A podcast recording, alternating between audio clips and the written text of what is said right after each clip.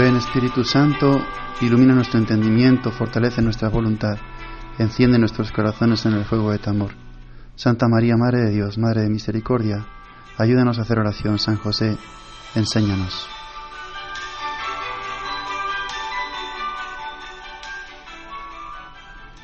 Preparamos nuestra oración en esta víspera de la solemnidad de la fiesta de los Reyes Magos, la Epifanía del Señor, la manifestación del Señor. En primer lugar, para nuestra oración podemos eh, considerar la búsqueda de Dios. Estos sabios de Oriente eran buscadores de Dios y nosotros también tenemos que ser constantemente buscadores de Dios. Estos hombres no buscaban estrellas, buscaban en el cielo signos que les hablasen de Dios. Podemos considerar a estos hombres como unos inconformistas, inconformistas porque no les bastaba eh, lo que tenían, aunque entendemos que tenían riquezas, eh, tenían casa, familia, pero no se conformaban. Qué bueno que tú y yo tampoco nos conformemos con lo que el mundo nos da.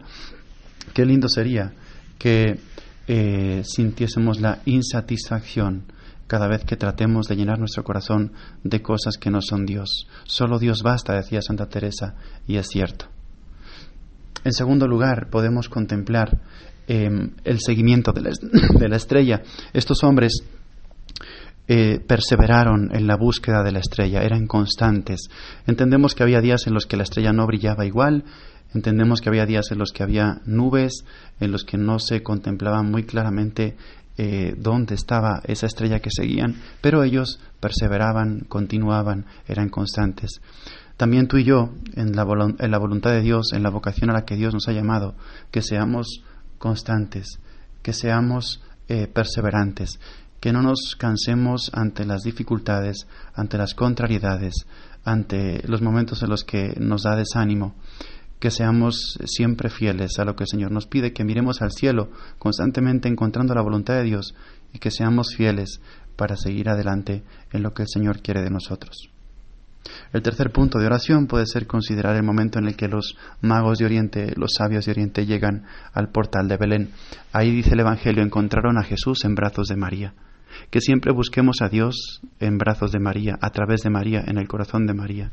Siempre lo encontraremos ahí y nos costará mucho encontrarlo fuera, al margen de eh, María. Por eso es el camino más perfecto, más seguro, más directo para encontrar a Jesús. Invoquemos a la Virgen en estos días de Navidad para que ella nos ayude a encontrarnos cara a cara con el Señor y que transforme nuestra vida. El Evangelio señala de una forma muy bonita que los Reyes Magos, al ver al niño, se llenaron de inmensa alegría. Qué bonito que tú y yo también sintamos la inmensa alegría que da encontrarse con Dios.